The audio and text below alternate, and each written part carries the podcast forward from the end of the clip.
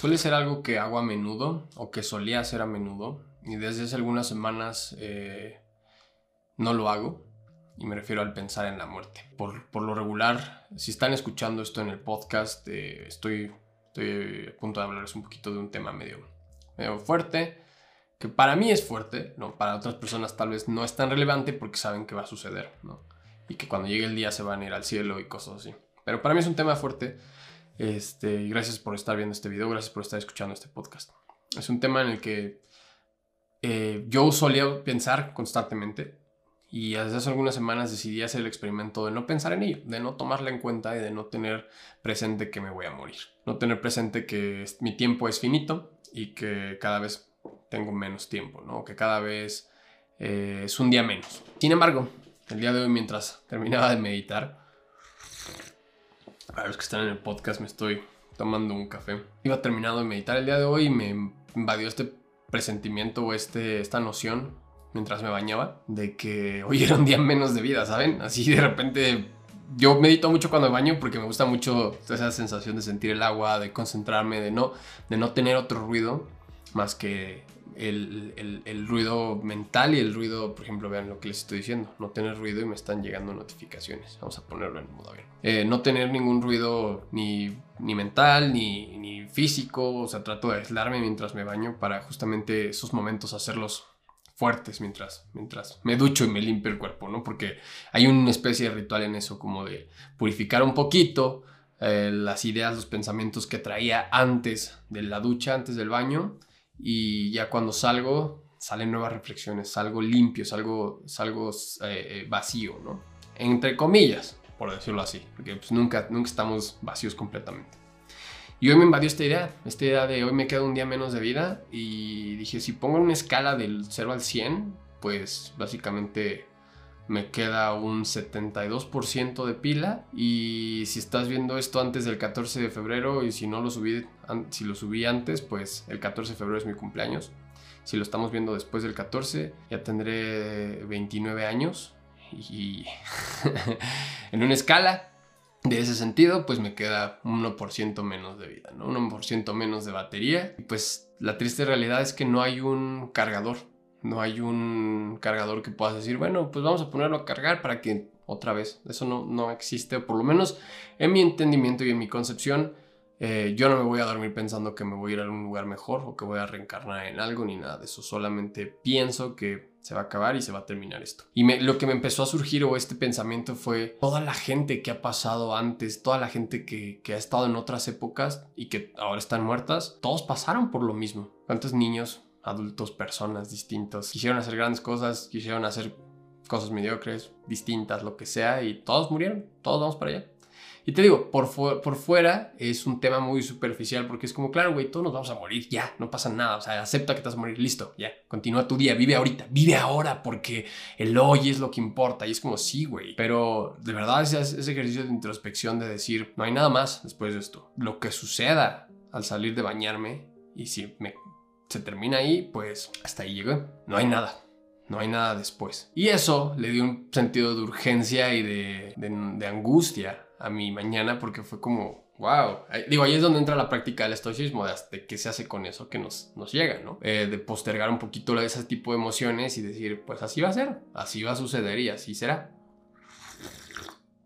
Y es bien interesante porque cuando uno medita tan seguido en la muerte se vuelve una especie de amigo de ella, ¿no? Yo lo, yo lo veía así lo veo así durante. Hace dos años me tatué un memento mori en el brazo, no lo ven porque traigo un suéter, pero a partir de ahí, pues ya lo veo y estoy consciente y shalala, y te puedes morir. Si sales ahorita, te puedes morir. Si te estás bañando, te puedes caer y te puedes morir. O sea, cualquier cosa que suceda, la vida es frágil. Pero cuando lo dejas de un lado y regresas después con todo ese condicionamiento del pensamiento que ya traía, porque, por ejemplo, es como cantar una canción, ¿no? Ustedes cantan una canción que les gusta y ya saben que ya la traen, o sea, saben que está ahí, que les genera emociones, que les genera cosas y todo eso y la pueden dejar un buen rato. Y en el momento en que la vuelven a escuchar después de un tiempo y sienten esa emoción, les revive ese sentimiento, ¿no? De lo que les marcó en su momento y de lo que hizo que se sintieran tan identificados con ella. Entonces lo mismo para mí me sucede con la muerte. La muerte es una especie de canción para mí, en el hecho de decir yo me siento identificado con ella porque todo el tiempo estoy pensando como que algo, eso puede suceder y, y que ahí va a estar, ¿no? O sea, más bien el pensar, yo no tengo esta concepción de todo va a salir bien,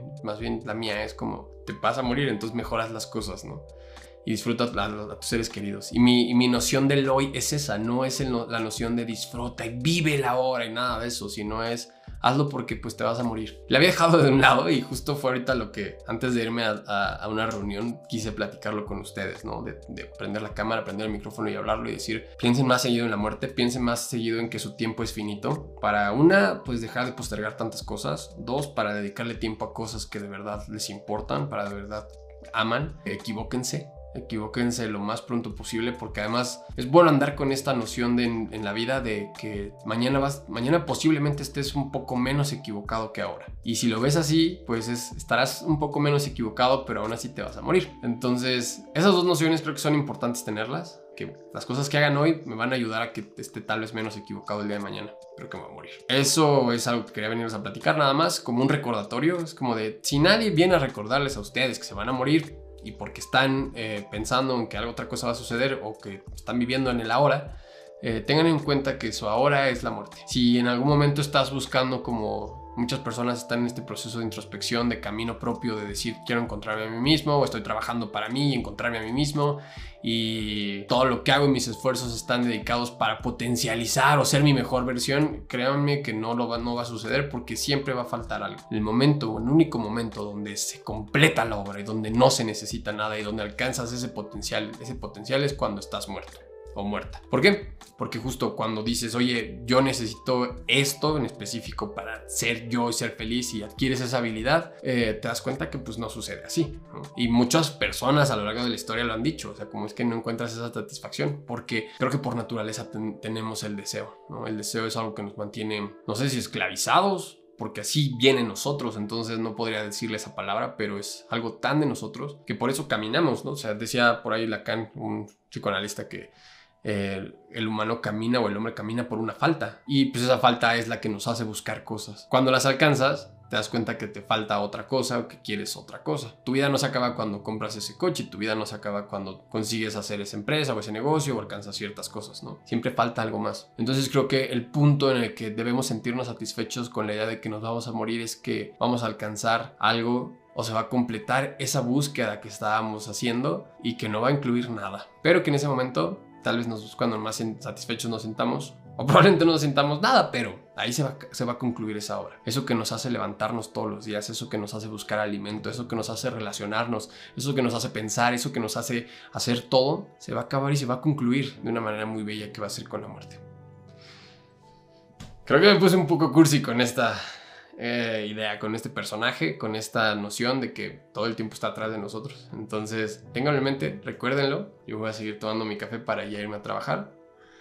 Si vienes escuchando este podcast, eh, espero te haya servido algo mientras estás haciendo tus cosas para que las hagas con más pasión, con más amor. También si lo estás viendo, recuerda estos ojos porque probablemente no estén el día de mañana, no sabemos, pero para que hagan bien lo que nos toca hacer que es vivir y justamente no estar muertos.